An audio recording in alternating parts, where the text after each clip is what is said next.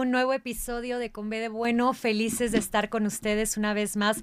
Gracias a esos, eh, a esos amigos de la comunidad que siempre, siempre nos están aquí acompañando cada jueves.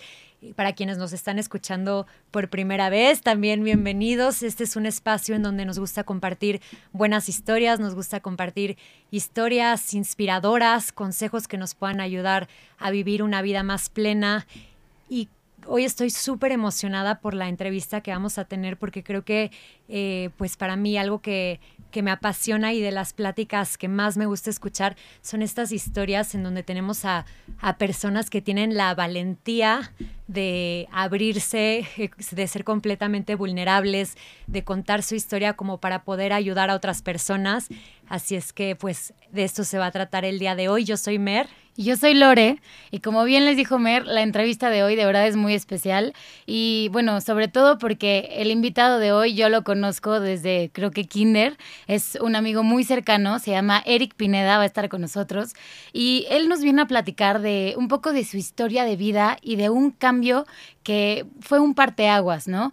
Eh, él es licenciado en comunicación, estudió en Libero, eh, se tardó a lo mejor un poco más eh, que lo que dura la carrera en terminarla, pero bueno, finalmente acabó la carrera, eh, trabajó en Joker y ahora está en una empresa que se llama Gaon, si no me equivoco, y que al parecer la va a romper, ya nos va a contar aquí de qué se trata, pero lo que él nos viene a contar es ese cambio que tuvo, porque eh, a Eric, como a todos nosotros, a veces nos puede llegar a gustar eh, el alcohol, salimos a una fiesta, vemos que es algo social, socialmente aceptado, vemos que es algo que lo vemos en todos los anuncios y en todos los eventos a los que vamos, desde un bautizo hasta un cumpleaños, hasta una presentación, es algo que está involucrado. Uh -huh. y, y no diría que es algo solamente socialmente aceptado, ¿no? Creo que más bien es parte de nuestra cultura, es Totalmente. parte de nuestra sociedad. Todas nuestras celebraciones giran en torno al alcohol, ¿no? Todas las, las reuniones que tuvimos desde muy chicos, o sea, ni siquiera siendo mayores de edad, ya había alcohol presente en nuestras fiestas, ¿no? Como que es... Eh, es Parte ha sido de- una sustancia que ha sido súper normalizada, pero no por el hecho de que sea normalizada, quiere decir que sea buena para nosotros. Totalmente. Y esta parte de que lo normalizamos tanto que ahora la persona que no toma es a la que llegamos a ver y tachar hasta de, ay, qué, qué raro, ¿por qué no estás tomando? Y le hacemos 200 preguntas, ¿no? Pero justo de esto se trata. Eric nos viene a contar su historia de vida, esta historia personal de cambio, donde se dio cuenta que a lo mejor el alcohol se le estaba pasando un poco de las manos, que ya no se sentía, eh, pues sí, a gusto con esa persona que era cuando tomaba y fue entonces cuando tomó la decisión de internarse y ser parte de la comunidad AA, eh, entrar a rehabilitación. Y a partir de esto todo el cambio que ha surgido en su vida y todo lo, lo positivo que esta decisión en ese momento lo ha llevado a, a, generar en su vida. Entonces, creo que la plática de hoy está padrísima porque realmente nos viene a hablar, como bien decía Mer, desde la vulnerabilidad, nos viene a compartir una historia muy personal y este tipo de historias también merece la pena compartirlas porque son historias extraordinarias dentro del ordinario, historias a veces de las que no muchas veces hablamos allá afuera. Y ah, todos conocemos a alguien doble A, pero pues a veces no tenemos la oportunidad de que nos cuente cómo ha sido y creo que en la plática de hoy se van a romper todas estas creencias o todos estos paradigmas que tenemos en torno a eso y estoy muy emocionada de que un amigo tan cercano pues pueda venir aquí a platicar con nosotros. Ay, yo también y estoy segura que también muchos vamos a poder conectar con su historia. Sin duda. Así que ahora sí, bienvenido Eric. Muchas gracias por estar aquí. ¿Cómo están? Muy bien. Muchas gracias por la invitación. Muchas, muchas gracias. Estoy muy eh, contento de poder estar aquí, platicar un poquito más mi historia ya con ustedes, que, que, que su radio escucha estén escuchando también cuál es el proceso, qué es lo que, todo lo que se vive, tanto fuera como adentro, y obviamente es un día a día, la famosa frase de hay que vivir al día, pues sí, pero creo que no es al día, más bien hay que disfrutar el momento y creo que toda esa parte creo que va a estar padrísima la plática que le doy. Sin duda. Yo les quiero platicar un poquito porque esta, surgió esta idea de que Eric viniera al programa y me acuerdo que después de ese fin de semana, eh, que tú estabas en esa boda, amiga, también fue la, la boda de Jime. Ah, Ajá. sí. Bueno, nos Correcto. conocemos, todos conocemos a un amigo por un lado. Y fue en esa boda que me puse a platicar con Eric en un momento porque empezamos a sentir esta presión social para tomar. No sé si a ustedes les ha pasado, amigos, pero era ese momento donde todos shot, shot, shot. Y em, fue, o sea, me, me senté a platicar con él porque dice, es que está cañón como en algún momento, o sea, pues es como, que sientes esta presión y si no este, tomas, como que la gente te empieza a preguntar o hasta te vende raro. Y empezamos a platicar y empezó a abrirse y a contarme de su historia y fue como, no, es que qué padre todo lo que me estás diciendo, o sea, estaría padrísimo poderlo compartir en Con B de Bueno, o sea, esto que me estás contando a mí, estoy segura que hay muchas personas allá afuera que les puede servir y eh, pues de eso se trata la plática de hoy y por eso estamos tan emocionadas de tenerte Buenísimo, aquí. claro que sí. Lo que gusten, ¿Qué es por esto favor. que le contaste a Lore? Me imagino que, que tiene que ver con tu historia. Sí, justo fue un poquito, digo, ese, ese día fue un poquito rápida, pero es justo como dice Lore, es el tema de la presión social. O sea, creo que en el mundo donde vivimos, ya vimos una pandemia, gracias, ya vimos una pandemia, ya vimos como muchas cosas muy fuertes a nivel tanto personal, familiar, etcétera. Pero seguimos con la parte de te tengo que obligar a tomar alcohol. O sea, tienes que ir a un evento y tiene que haber a fuerzas alcohol. Lo dijeron muy bien. eh, eh, la, la peda más grande que hay en, en México es el bautizo. O sea, como que normalizan muy, muy, muy desde chiquito, nos normalizan a que tiene que haber alcohol en todos los eventos. Si no, no la pasas bien o no vas a ir. O sea, hay gente que llega a cancelar porque no hay alcohol. Entonces, como lo que platicaba con Lore es, yo ya no me siento mal al, al grado de voy a una peda, voy a una boda, voy a una fiesta y pues, ya no me ofrecen alcohol. Gracias. La gente ya empieza a saber que soy doble A, que ya no tomo, que, que ya no me tienen que invitar ni por compromiso. Pero la gente que sí está tomando, que también tiene metas como, no sé, ahorita runners, toda esta parte, que no están tomando en, cierto, en determinado tiempo, lo siguen obligando a tomar o aviéntate el famoso shot porque si no eres tal por cual. Entonces, como no, a ver, tengo yo mis metas de aquí a los, dos, a los siguientes dos meses. Como que esa parte, mucha gente, te voy, a, te voy a decir la verdad, mucha gente sí ha cambiado ese chip a respetar las metas personales. O sea, de pandemia sí me ha tocado como diferenciar esa parte de no quieres tomar mer, no te preocupes, o sea, tú tendrás tus, tus temas de por qué no quieres tomar, no te voy a preguntar, no voy a indagar, pero voy a respetarlo. Pero si, hay, si sigue habiendo gente todavía que te dice, es que toma, porque no tomas, eres tal. O sea, pues sí, soy tal, pero no quiero tomar, o sea, hay que respetar esa parte. Entonces lo que hablaba con Lore era muy, algo muy padre, porque es, me vengo dando cuenta que la gente ya medio empieza a respetar, o sea, como que ya le empieza a valer, y es como yo me quiero alcoholizar con mi grupo y padrísimo, pero pues, entonces tú alcoholízate por allá, todas tus desmadres por allá, pero a mí respétame y, y déjame pasarla muy bien.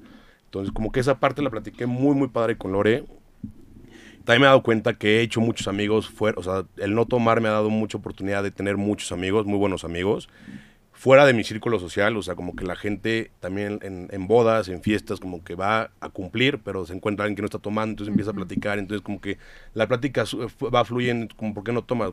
La neta lo digo, soy doble A, o sea, la gente de repente se asusta mucho, es como, híjole, ¿por qué lo dices tan, tan campante? Es como, no tengo pena de decir que soy doble A, así como no tenía pena de tener mi problema con la copita hace cinco años, hoy tampoco temo, te- tengo tema de que me digan, qué padre que, que lo puedas aceptar, porque también te enseñan esta parte de decir, esa es una de las cosas que yo no, yo no, yo no compartía, que te decían, pues que di que te, te enfermaste o que estás tomando medicinas, como, ¿por qué voy a esconder algo que soy? O sea, es la realidad de lo que soy. Tengo problemas con el alcohol, o sea, no voy a salir, voy a decir cada, cada fin de semana, es que no puedo tomar porque tomé pastillas para la garganta, para tal. Va a llegar un punto donde la, la, mentira te va a alcanzar. Entonces, ¿sabes qué? Soy doble A, no tomo. ¿Por qué? Porque tengo problemas.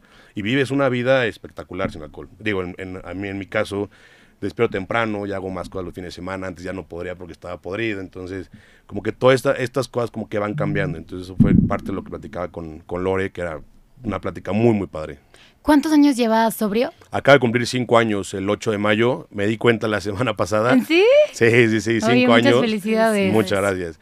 Sí, cinco años. A mi última Cuba fue el 7 de- el 8 de junio, 7 a.m. Fue mi última Cuba, pero ya tenía como, ya como cuatro meses que quería internarme, pero sí es un tema de valor. Eh, el, el 3 de mayo sentado con unos amigos de, de la NAVAC, eh, platicando, llevaba dos cubas y dije, ¿sabes qué? Que ya no quiero, o sea, ya, ya, no, ya, no, ya no me está pasando el alcohol, ya lo estoy tomando porque mi mente me está diciendo, sigue tomando, sigue tomando, pero mi cuerpo ya no lo quiere aceptar.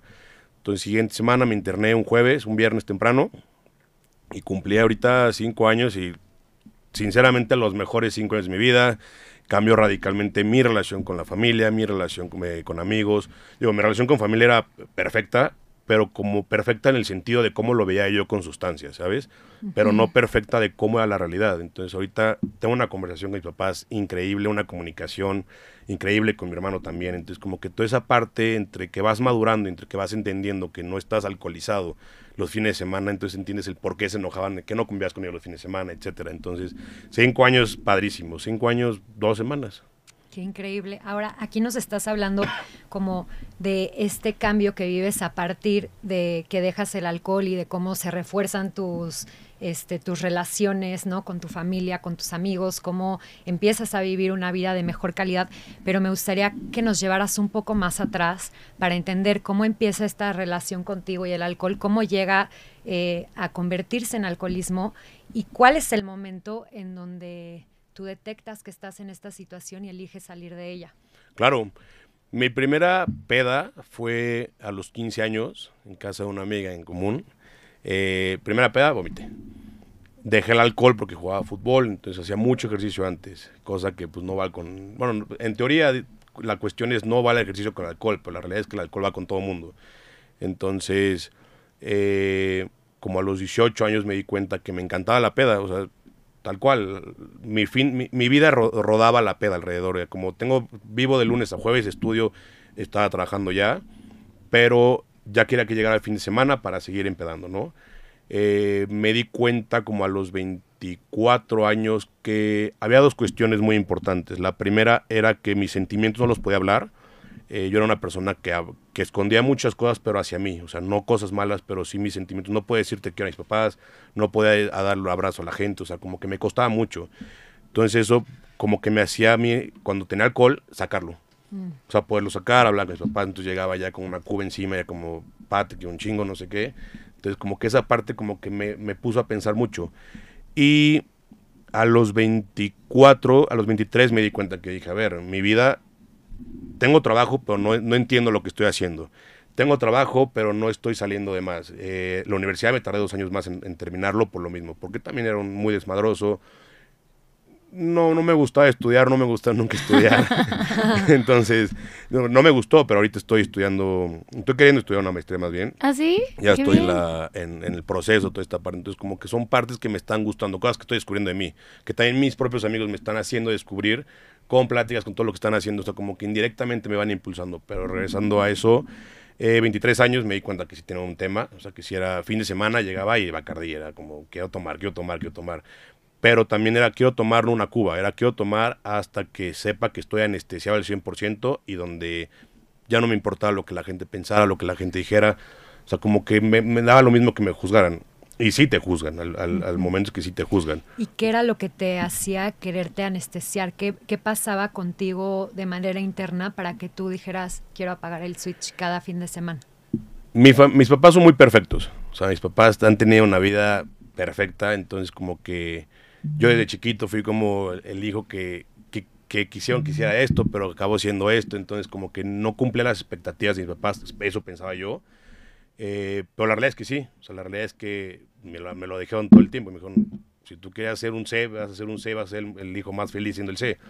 Pero también me, llenó mi cabeza de perfección, entonces que si yo tenía que hacer 10 cosas, las 10 las tenía que cumplir, me tenía que poner una meta. Pero si no, si cumplía 3 era como, puta, ¿por qué con nada más cumplí 3 y las otras 7 dónde quedaron? Entonces no se empezaron. Entonces como que esa parte de ser perfeccionista y controlador conmigo mismo, con mis pensamientos, con mis movimientos, con mis sentimientos. Como no me puede gustar una niña porque me va a hacer sufrir. Como no, a ver, disfruta el momento, disfruta todo el proceso. Y te rompen el corazón o la cabeza, es parte del proceso. O sea, como que toda esa parte, como que me di cuenta que no me gusta sufrir o no me gusta, digamos, como le dicen típicamente, la mala vida. Pero la realidad es que es la buena vida. O sea, el dejarte sentir, el dejarte pensar es como lo, lo interesante de toda esa parte. Entonces eh, ahí me di cuenta que era como estoy privándome de sentimientos, de pensamientos también, catastróficos. Me dio ansiedad también, sufría de ansiedad, no me podía subir. Carreteras no podía subirme, por ejemplo, porque la velocidad arriba de 50 kilómetros por hora me, empezaba a dar un golpe de ansiedad. Me encanta eh, viajar y volar. Dejé de volar cuatro años porque me subió un avión y pensaba que se iba a caer el segundo piso del periférico. Entonces, toda esta parte de la ansiedad, todo, y eso me generó con base en el alcohol. Entonces, con toda esta parte dejé de vivir. hace cinco años y estos cinco años estoy, sigo trabajando todo, todo, todo eso porque no es un trabajo de, ah, ya dejé de tomar y ya soy otra persona o soy nueva persona. Es no, sigues trabajando día con día, me sigue dando golpes de ansiedad, pero ya sé cómo controlarlo, ya sé que, ok, vamos a encontrar el por qué me dio un golpe de ansiedad y qué me está pasando, tengo un estrés, por qué me está pasando, sea laboral o sea por una persona. Entonces, como que vives ya una vida totalmente diferente y eso es lo padre. Que en mi caso, y creo que en muchos de los casos que he platicado, es porque le da mucho miedo afrontar como, como sentimientos y pensamientos. Que está, está bien, es normal, a todo mundo nos pasa, nadie es perfecto. A mí me gustaría preguntarte, eh, hablas de que veías el fin de semana como ese momento de la semana que ya querías que llegara y, y mencionaste la palabra, ¿no? Para anestesiarnos. Y creo que todos tenemos esta concepción de que para ser alcohólico y para decidir meterte a rehab tienes que estar tomando todos los días. Creo que esto es uno de los paradigmas que tenemos que, em, pues sí, que romper, ¿no? Porque no necesariamente para tú ver que ya tienes un problema o que tienes cierta dependencia, tiene que ser el uso de alcohol todos los días, ¿no? Justo, eh, yo pensé que era tomar diario. O sea, tal cual era de lunes a domingo y te despertabas y tus dos litros de agua eran dos litros de alcohol, tal cual. Pero no, la realidad es que para ser alcohólico o narcótico, tal cual, no hay que consumirlo diario. Más bien es saber que tienes un problema con eso y que en el momento que si lo tomas una vez por semana, te llevaste 24 horas tomando. Entonces, o dos cubas y, y diferentes situaciones. Digo, la persona es diferente. En mi caso, yo entre semana no tomaba de repente iba a comidas, iba a casa un amigo, la famosa chelita viendo el fútbol o FIFA. Era como, había veces que decía, no, no, no quiero, gracias. Pero llegaba el fin de semana y como que mi chip se activaba. Entonces, tal cual, no es, el ser alcohólico no significa el, tomar todos los días. El ser alcohólico es tener problemas internos donde no quiere resolverlos o no puede resolverlos por X o Y razón y donde desemboca todo es en la bebida o en sustancias. Entonces, con un día que, bueno, en teoría son dos días que tomes a la semana o dos días que lo hagas, ya eres alcohólico. Todos seríamos alcohólicos. Entonces, pero sí, sería más bien cómo tú conllevas tu cómo tú conllevas tu, tu parte con la bebida o con las sustancias. A ver si lo puedes controlar y tomas diario, mis respetos, yo considero que no. Eh, si lo puedes controlar y tomas una vez al mes, pero te pones un pedón, también te diría, algo tienes. O sea, justo el día que tomaste, acabaste muy mal, se te borró la memoria, hiciste muchas cosas, algo tienes que resolver en tu vida en ese momento. Entonces, como no, tal cual no, no tienes que tomar diario para ser alcohólico. Y algo que también he leído es que el alcohol, independientemente de que no sea diario, como que te empieza a, a dejar de, bueno, es que no sé cómo explicarlo, pero como que de alguna manera empieza a afectar otros ámbitos de tu vida, ¿no? Por ejemplo, esto que mencionas, tus relaciones con tu familia o con tus amigos, eh, a lo mejor el tema de, la universidad, ¿no? Este que empezó a afectar tus clases, o sea, el hecho de que ya por el alcohol empiecen a verse afectados otros ámbitos de tu vida o que no puedas llevar a cabo tu vida de una manera normal, claro. eso también es índice de que hay un tema de alcoholismo. Totalmente, creo que te das cuenta, o sea, llega un punto donde te empiezas a dar cuenta el, cómo va afectando tu vida día a día, desde cómo te despiertas, o sea, es desde físico, también yo engordé, llegué a pesar 110 kilos, o sea, literal era puro alcohol, o sea, literalmente era puro alcohol y Coca-Cola, porque no le servía algo mineral, entonces mala alimentación, entonces todo va conllevando a eso, pero sí, desde que te despiertas es, tengo un problema físico porque me está costando mucho trabajo despertarme, me puedo, ha costado 40 minutos sin hacer nada viendo al techo, como, a ver, ahí hay un problema, entendiendo que hay un problema. A ver, un día a la semana, un domingo que te quedes haciendo eso, está perfecto, pero siete días no cumpliendo tus responsabilidades básicas que son tanto en casa como personales, como, como laborales y como estudiantes, como algo está pasando. Entonces, cuando te empiezas a dar cuenta, yo me di cuenta, un, algo muy claro fue en la universidad, me di cuenta que llegaba a estudiar, pero no aprendía nada. O sea, era como, estoy, te estoy poniendo atención, profesor, pero no sé de qué me estás hablando. Y llevo tres meses en esta materia y, no tengo ni una falta, o sea, algo me está pasando. Como que esa parte, en la parte eh, de estudiante, me pasó, me pasó mucho. Em, y ahí me di cuenta, dije, a ver, tengo un problema, a lo mejor es retención de memoria, a lo mejor es algo así. Dije, no, si es un problema derivado a la bebida. Justo ahí dejé tomar tres semanas y sí me di cuenta que lo que me estaba afectando era el alcohol. esto en la universidad. Esto en la universidad. Me di cuenta que tres semanas no dejé de tomar y esas tres semanas que estuve totalmente limpio, mi cerebro sí entendía perfectamente lo que, lo que habían hablado hace meses, sí entendía a la gente que me hablaba, sí le ponía atención, entonces sabía que mi cerebro sí estaba afectado ya por el alcohol. porque el, pues sí se afecta, tal cual se afecta el, tanto riñones como hígado, como cerebro, toda esta parte se afecta. Pero pues como buen alcohólico, pasaron las tres semanas y seguí. Pero esas tres semanas también me di cuenta que mi familia tiene una excelente relación. Me sentaba con mis papás, platicaba era como tonterías, ¿sabes? O sea, había una, bueno, hay una comunicación y eso es algo increíble que con mi familia siempre hubo una, una comunicación, nunca hubo secretos, nunca hubo nada, siempre le decía todo, entonces como que esa parte agradezco porque pues, a casos diferentes puede pasar totalmente diferente, ¿no? Eh, esas tres semanas fueron mi familia, platicamos con amigos, también me di cuenta que muchas cosas me habían contado que ni atención había puesto, entonces era como, a ver, algo ya me está pasando, pero no lo, no lo, quería, no lo quería afrontar, que era la realidad, o sea, sabía que tenía un problema, pero no lo quería afrontar. En el trabajo ahí estaba trabajando en Grupo Acceso, eh, un grupo de marketing tal cual que le da servicio a varias empresas, sabía, pues no sabía lo que estaba haciendo. Entonces, y las tres semanas que estuve sobrio fueron las semanas donde di unas ideas increíbles que dije, puta, ni yo sé que las dije. Entonces, te das cuenta que puedes pensar mucho más allá sin la necesidad de tener esas cosas, pero sí, sí me afectó bastante. O sea, te puedo decir que de los 20 a los 24 viví, viví estresado por el alcohol, o sea, viví con toda esta parte donde no me arrepiento de nada lo que hice, porque no hice cosas malas, eso sí. Pero fue mucho aprendizaje, eso fue lo bueno. Sí, de esto que mencionas, me gustaría eh, pues, platicar que yo también conozco a varios de los amigos de Eric que también estuvieron con él durante todo este proceso y, justo eh, hablando con uno de ellos me, me comenta de, de esta parte, ¿no? Que en un inicio era como cuando nos dijo que se iba a internar, como que hasta nos sorprendimos. Dijimos, ¿cómo? Pero si Eric ni siquiera tomaba tanto. Y justo volvemos a regresar a este punto, que no era que necesariamente tomaras todos los días, no era que eh, pues ya no fuera alguien funcional, ¿no? Entre comillas, porque hay muchos alcohólicos funcionales allá afuera que van al trabajo, que hasta tienen relaciones, eh, pues entre comillas, buenas con eh, laborales, sociales, etcétera. Pero aquí en el momento en el que, o sea, te metiste, eh, bueno, te, más bien, te decidiste internar en Alcohólicos Anónimos, eh, ellos, o sea, en un principio me comentaba este amigo que sintieron como un poco esta sorpresa, como, ¿cómo? O sea, porque ellos también eran de los que el fin de semana se echaban sus cubas, o sea, era como, no, no era tan diferente a lo que yo estoy viviendo, ¿no? Y eso se me hizo, se me hizo muy interesante, porque sin duda, o sea, rompemos como con esta creencia de... Claro Sí, fue justo en el Mundial 2018. Eh, justo un día antes de que empezara el Mundial. Ya lo digo, ya lo tenía como decidido, pero también es una cosa de, valor. lo ibas procesando.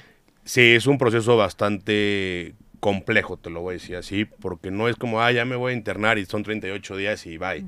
Porque tampoco sabes qué hay adentro, que es la realidad. También me da mucho miedo saber, mm, en, mi ignorancia era como, ah, pues voy a estar con un T por 8, cero. O sea, entonces es como también toda esa parte que tu ansiedad te va, te va, te, va, diciendo como, es que piensa en esto porque va a ser esto, pero no, me metí en el mundial, el fútbol para mí en ese momento era como lo mejor que hay en la vida, el fútbol sí no lo podía perder, me desvía por el fútbol, hoy entiendo que el fútbol es entretenimiento y punto. Entonces me metí, mis amigos también cuando salí se sorprendieron, me dijeron, es que no tienes, como dices Lore, no, no tienes, todos tomamos igual, es como Sí, pero hay mucha diferencia entre cómo tomas y cómo tomas las decisiones de vida, o sea, y cómo vas sintiendo, porque a lo mejor tú estás tomando y tienes un tequila y la pasas a todo dar, porque tuviste un día excelente y estás festejando, y padrísimo, pero puede ser que tú estés tomando tequila, pero por dentro estés podrida y lo que quieres es otro tequila, otro tequila, otro tequila, y es como, mejor platiquemos, ¿sabes? O sea, creo que lo mejor para desahogarnos es la plática. Y si quieres llorar, llora, o sea, no te voy a juzgar porque llores, no te voy a juzgar porque tengas problemas, porque tú tienes problemas, yo tengo problemas, todo el mundo tiene problemas. Como que mis amigos esa parte sí la vieron como, ok, entiendo que tienes problemas, porque tu vida se veía perfecta, se veía muy bien, tienes papás, tienes tal, tal, tal, tal, sí, pero también tengo problemas, o sea, también tengo, tengo deficiencias y muchas deficiencias. Eh, pero sí, mis amigos, hasta el día de hoy, los que han estado en el proceso, antes, durante y después, se los agradezco de corazón. Cada, yo creo que cada 15 días, cada vez que nos vemos, se los, se los sigo agradeciendo. Ya en forma un tema ya de burla, porque ya es un tema para nosotros ya de burla. Mm. Eh, pero, ¿sabes? También reconocer quiénes estuvieron en ese momento, porque también hay gente que estuvo en Salindito y hoy no sé nada de ellos. Entonces también te das cuenta quién sí es amigo, quién no. Hay gente que hablo con ellos, Lore, hablo contigo muy poco al mes, pero sé que si tengo un problema va a ser la primera en estar. O sea, como que esa parte de amistades se agradece, que siempre van a estar ahí contigo. Y hay gente que conocí en el camino ya sobrio y que dices, qué bueno que Dios me lo puso, creo en Dios, qué bueno que Dios me lo puso en el camino porque, ahorita, porque si hubiera sido antes de antes, cuando consumía, otra cosa hubiera sido totalmente diferente. A lo mejor no te pongo atención, no, no, no, no disfruto tu amistad. Y ahorita la disfruto totalmente. Pero sí, mis amigos muy sorprendidos, muy, muy sorprendidos hasta el día de hoy. En bodas, como la de Jimé, me compraron mis cervezas doble cero. Mm, o sea, como que ya hacen, sí, ya hacen más cosas. ¿Y cómo fue para ti enfrentar esa situación, aceptar que estabas en esa situación y elegir tomar responsabilidad sobre ella? Híjole, fue muy difícil. Te digo, el 3 de mayo estaba con unos amigos que ya no me pasaba el alcohol. O sea, ya, ya el alcohol ya no me daba. Pero pues como buen alcohólico obligas a tu cuerpo a sentir o a procesar el alcohol. Y el jueves me fui cumpleaños de una, una persona. Y yo sabía, tengo una, tengo una amiga que es, es doble A también. Entonces con ella tenía mucha comunicación, ella me, me animaba, llevaba cuatro meses platicando con ella con, con ella, ella me, me, animaba muchísimo. Si sabes que le mandó un mensaje el jueves, le dije, ¿sabes qué? Mañana me interno. No como ahorita. Mañana me interno, me hace falta mucho alcohol. Y, y sí, a ver, fue, fue, una decisión tanto sobrio como borracho. Sobrio no me hubiera atrevido a hacerlo en la mañana. Hubiera sido un proceso, yo creo que muy diferente en el sentido de hablar con mis papás y decirles, ¿sabes qué? Me quiero internar tal día. Ya he platicado todo, pero también era como acolchonar el golpe. Y creo que en mi vida siempre ha sido como pégame vida, o sea, y creo que así disfruto la vida, no, no blandita. A mí la, gente blandita, las cosas blanditas, como que no la disfruto. El café ni tibio. Exactamente, tal cual. Entonces, esa fue una decisión que tomé. Soy, de repente sí soy muy, muy agresivo con mis decisiones, como esa, pero agradezco que tuve una, agresión de esa manera en mi, en mi decisión, entonces no me arrepiento de nada. Pero sí, hubieran sido totalmente diferentes y fue la mejor decisión. O sea, te lo puedo decir abiertamente, en mis 30 años, mi segunda mejor decisión en la vida fue internarme y cambió mi vida para bien, o sea, en todos los sentidos. Ok, y ahora, ya que tomas esta decisión, que bueno, es, es una, pues, entre fuerza de voluntad, entre ganas de, de recuperar tu vida, de recuperar quién eres, de recuperar, o sea, de no depender de una sustancia para, porque creemos que con esa sustancia las relaciones son mejores, ¿no? Y creemos que, ah, sin esa sustancia, entonces la fiesta no va a ser la misma, yo no voy a ser tan abierta, yo no voy a estar tan happy, ¿no? Y muchas veces está cañón como el alcohol es un depresivo, lo, tenemos, o sea, como asociado a que es esta parte que, ay, te echas un shot y te pone feliz, nos puede llegar a poner eufóricos, pero realmente es un depresivo. Y entonces está cañón cuando buscas como escapar de muchas cosas y que ya usas el alcohol como, como una, eh, pues sí, como ese escape, es en ese momento cuando, cuando te das cuenta que, que debe haber un cambio, ¿no? Totalmente. Y está o sea, esta decisión que tomaste, no dudo que te haya costado muchísimo trabajo, porque pues no debe ser algo fácil, pero a mí me interesaría preguntarte ¿Cómo fue este momento de entrar a rehabilitación? Porque creo que todos lo tenemos como rehab y ves la, la puerta, ya sabes, de Monte Fénix afuera y nada más pasas por ahí. Porque aparte para ir a la escuela siempre pasábamos por ahí. Entonces, pero no sé, o sea, como que siento que chance habrá cosas que no puedas platicar, etcétera, pero, o sea, ¿qué, ¿Qué se vive ahí? ¿Qué es lo que vive un adicto y cómo paso a paso, porque eso lo has dicho y lo he escuchado varias veces en este tema de, de soltar y, de, dejar una adicción, dejar esa enfermedad. Eh, ¿Cómo fue eh, la vida adentro de, sí, de la rehabilitación? Fue muy interesante, porque yo cuando me enterré llegué muy, muy borracho y me metieron como a un cuartito. A misión firmar algo que sí dije, ¿cómo es esta responsiva? ¿Cómo le haces firmar a un güey así de pedo? que no sé qué estás firmando. Digo, están mis papás ahí al lado, entonces como, como que fue... Hay seguridad, no estoy firmando cualquier cosa. Se entré a un cuartito que es literalmente una habitación de, de hospital. Tiene cama de hospital, es todo. Me, te cambian, te, dos enfermeras súper buena onda y el doctor. Te empiezan a platicar como todo el proceso que vas a vivir, pero como estás anestesiado no entiendes, es la realidad. Me cambié, eh, me, dormí, me dan, me dan de comer, me dormí y ya me bañé como a las seis. Y ahí fue el golpe de realidad más duro que tiene en mi vida. Es como estoy solo en un cuarto. Ah, vi mi malete, dije, a ver, yo no traje malete. Entonces, como que te pones a recordar toda esa parte. Y es un golpe muy duro porque ves tu maleta y eres tú versus tú. O sea, no hay nadie más en este mundo. Eres tú contra ti y, y hazle como puedas. No podía salir porque seguía oliendo alcohol, porque hay mucha gente, mucha gente dentro. Eh, salí, me parece, ah, no, salí a fumar y regresé y el día el sábado me sacaron ya a conocer la gente y te digo, yo, mi cabeza era como, a ver, estás en Monte Fénix o en Alcohólicos Anónimos y vas a encontrarte al teporochito de la esquina y cualquier persona y justo todo lo contrario, o sea, no puedo hablar mucho, pero, pero gente que además hay como ciertos representantes, cada semana va cambiando, como que le da la bienvenida a la persona nueva. Y la, la, niña que me, que me recibió como si fuera mi hermana de toda la vida. Me dio un abrazo y me, me habló por mi nombre. Y dije, ¿cómo pues, sabes mi nombre? Pues ya, ya, ya saben quiénes van a entrar. Eh, me enseñó las instalaciones, me platicó, que, para que platicamos un poquito que estaba aquí. Me puse a llorar. Tenía seis años que no lloraba hasta ese momento. Me, me puse a llorar y me dijo, saca todo lo que quieras, aquí nadie te va a juzgar.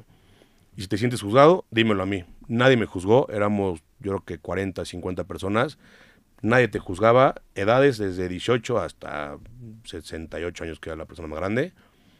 Mm, nadie, nadie, nadie te juzga. O sea, eso es lo padre, porque eres tú. Y es, como les digo, eres tú versus tú. Y eso es como, ok, pero tengo gente. No, no, no, ellos no te van a ayudar. Ellos están acompañándote porque también tienen su pelea.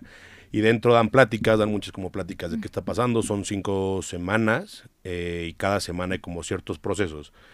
Algo muy interesante eh, es que la segunda semana te ponen a, a la persona en cuestión con la que tienes problemas. ¿ok? Ya sea tu esposa, tu hermano, etcétera. ¿Siempre debe haber alguien? O sea, cada quien tiene a esa persona con la que... Siempre. O sea, digamos, si tú tuviste tu problema con tu esposo, que te estás divorciando y tu problema desenrolla, eh, desemboca, perdón, en tu matrimonio, vas a pelear, o sea, vas a estar, no pelear, pero vas a estar con esa persona. En mi caso eran mis papás, porque no tenía problema con nadie más, era contra mí.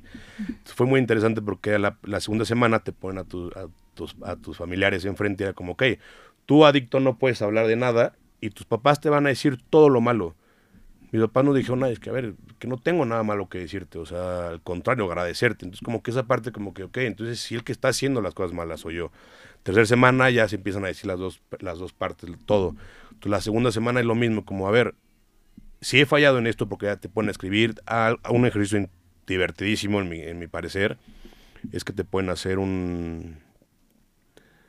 ¿En qué gastaste? O sea, ¿qué, ¿cuánto vale tu peda? Ok. Entonces, ¿y qué tanto has gastado en antros? Entonces, cuando te puedes dar cuenta hay gente que ha gastado millones de dólares. Entonces, como, ok, a ver, vamos a hacer esto. Entonces, si lo hubieras invertido, etcétera, toda esa parte financiera, otra cosa hubiera sido. Pero olvida del pasado, ya, ya lo viviste, ya lo pasaste. Entonces, tampoco hay que tener remordimiento. Y hay pláticas, hay un, no me acuerdo sinceramente cómo se llama, porque solamente fui dos meses, o sea, eh, el estrado, que cada, eso era diario, de seis a seis y media, pasas a platicar tu problema durante 15, 10 a 15 minutos y platicas. Pero no tienes como, eh, perdón, no tienes como eh, se me fue la palabra, no tienes... Retroalimentación. Retroalimentación, exactamente. Retroalimentación. Entonces salí, tuve dos meses y de repente fue como, ok, entro con mi problema y salgo con 20 mil problemas más pues, y lo que me cuenta es que yo no tengo pedos con la bebida, entonces voy a seguirme a tomar. Entonces mi decisión fue, a ver, prefiero ir con un psicólogo, hoy tengo tres psicólogos, siete psicólogas que son mis ángeles de la guarda, literalmente. Saludos. Son mis ángeles de la guarda que sin ellas no puedo vivir. O sea, hago lo que haga, es como, a ver, voy a tomar un avión y una de ellas me dice, a ver, respira, como todo este proceso. O me está pasando eh, pensamientos catastróficos y vamos a hacer todo esto. O sea, como que cada una va por su parte, ¿no?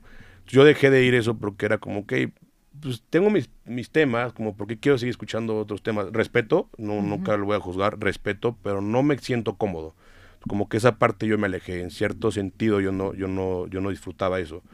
Sí, eh, cada quien debe tener como su propio proceso y las propias herramientas que le funcionen y las que no. Exactamente, y eso es lo, eso es lo divertido. Yo, lo veo como un juego esta parte, o sea, el CAA es como un juego, porque es un juego diario. O sea, puedes recaer en cualquier momento. Y eso es lo entretenido. Con, con Pedro, que es mi mejor amigo. Saludos al Pedrín. Saludos, Le mandamos un abrazo. En el año pasado, octubre, noviembre, dije, tengo muchas ganas de tomar alcohol. O sea, muchas, muchas, muchas ganas. Y la única... ¿A, a Pedro, mi mejor amigo. Le dije, la única persona en la que puedo confiar el 100% es en ti. O sea, quiero ir a comer contigo, pedirme una cuba y ver qué pasa. Pedimos un tequila, me dio asco.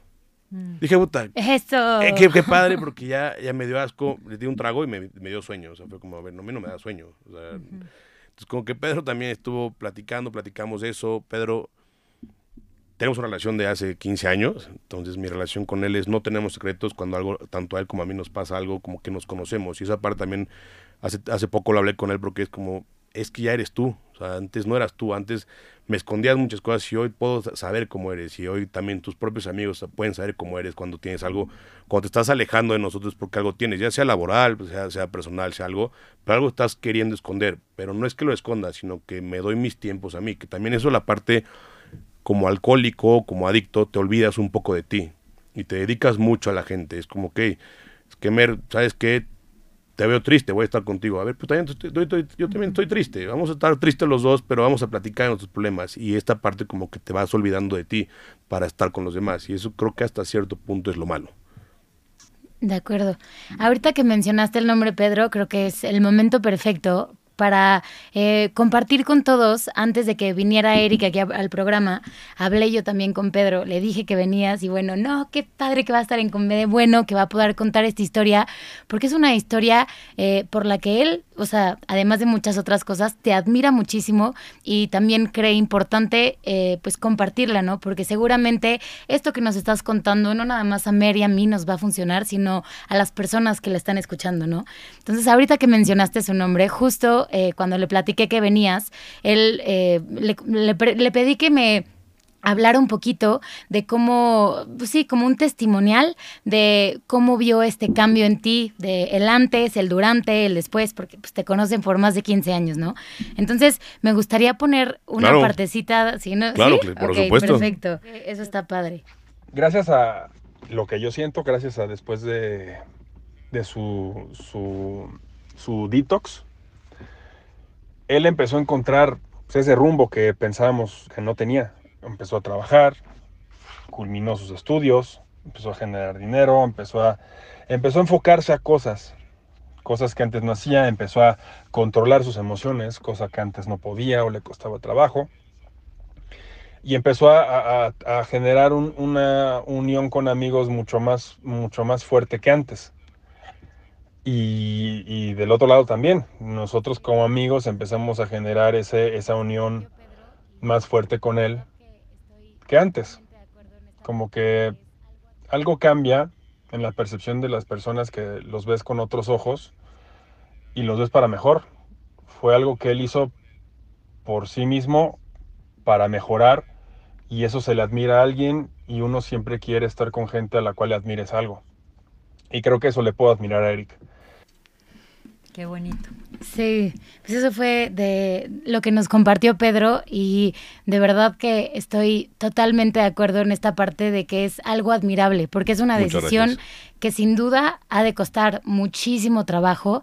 Eh, o sea, creo que fomentar entre nosotros este, no sé, salir un día, vas, tienes un evento, tienes una fiesta y decir, hoy no voy a tomar, como hacer estas pequeñas em, muestras de tu fuerza de voluntad y que efectivamente no es el alcohol quien te domina a ti, sino tú quien lo dominas. O sea, creo que es algo admirable la decisión que tomaste. Sin duda fue un proceso de, aceptación, sin duda fue un proceso de voluntad muy fuerte y hasta el día de hoy, eh, pues de, de, fuerza y me encanta cómo lo tomas, como este juego, ¿no? No es como un, ah, ya estoy marcado con una doble A y tal, sino es un, pues sí, es un día a la vez y, y de verdad creo que estas ganas de, pues de ver tu vida con otros ojos y de querer compartirlas con los demás, sin duda es algo que transmites. Así que...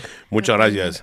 Sí, justo, justo lo veo como un juego tal cual, porque creo que el tema es la sociedad. O sea, hay que decirlo como es. La sociedad juzga por todos lados, por todos, por tal y tal y tal. Entonces, cuando eres alcohólico o eres adicto a ciertas sustancias, como es que eres tú y sí, pero respeta, ¿sabes? O sea, mejor ayuda, mejor extiende la mano y a ver qué problema tiene.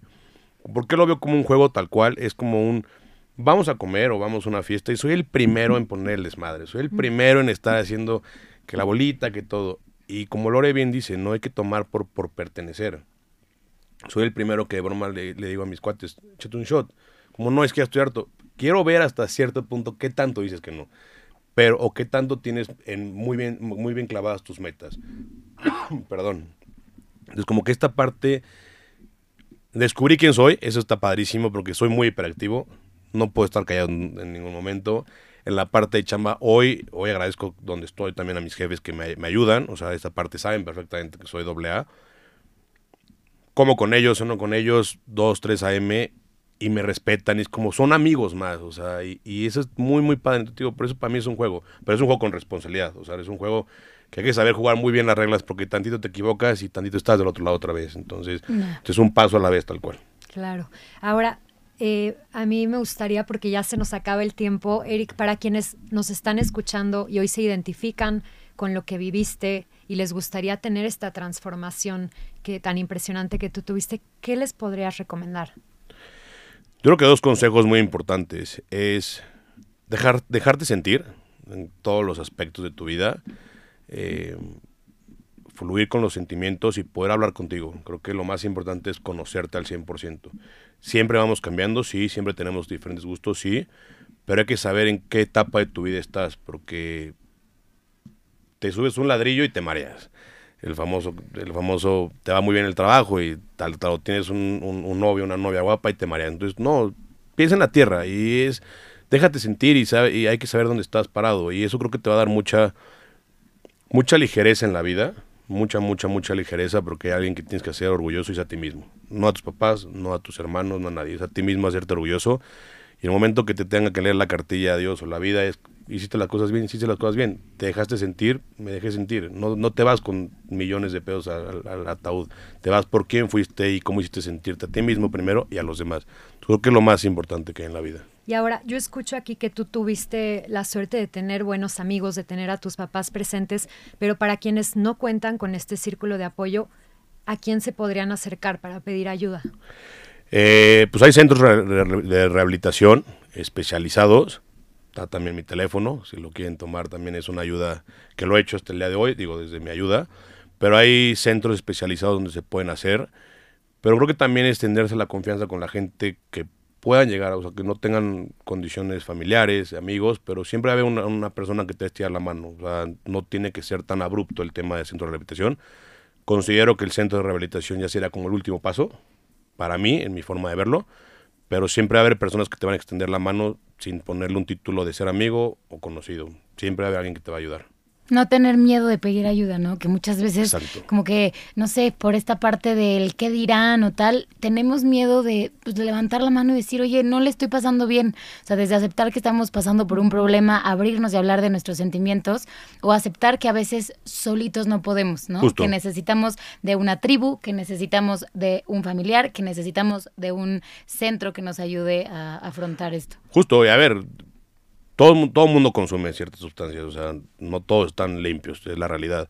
Pero si, si estás sintiendo también que tienes cierto problema, ejercicio, el ejercicio te puede decir que, y hoy en día hay muchos estudios que, por lo que veo y por el momento que yo estuve, son hermanos, acaban siendo hermanos, entonces como que también involucrarte en cosas sanas también es bastante bueno, como, como dice Lore, una tribu. La tribu no es tu hermanos, no son tus amigos, son gente que te van a ropar en todos los sentidos y que en esa misma tribu te van a te van a escuchar. Y creo que también hay que educar mucho a la sociedad hoy en día. O sea, hoy en día hay que, hay que educar a la, a la, gente que ve que, que es malo ser doble A, yo te diría que es, es, lo mejor. O sea, hoy lo mejor es ser doble A porque te afronta tus problemas. Para mí sería, sería tal cual, educar a la sociedad, no educar a los doble A, educar a la sociedad tal cual. ¿Y dónde te pueden encontrar? ¿Dónde, dónde alguien te podría contactar? Eh, pues mi Instagram, ese sí lo uso bastante. Sí, por favor. Y mi teléfono, si quieren feliz de la vida, se los paso. ¿Cuál es tu Instagram? Eric Antonio, Antonio con doble O. Ok, Eric con seca. Eric con seca, correcto. Ok, perfecto. Sí, Buenísimo. Sí. Pues muchísimas gracias por habernos acompañado, muchísimas gracias eh, por haberte abierto y compartirnos esta historia que estoy segura que con la que muchos podemos conectar. Eh, muchísimas gracias también a quienes nos acompañaron hoy. Nos vemos el próximo jueves a la misma hora para seguir aprendiendo y creciendo juntos. Les mandamos un abrazo. Gracias, los gracias. queremos.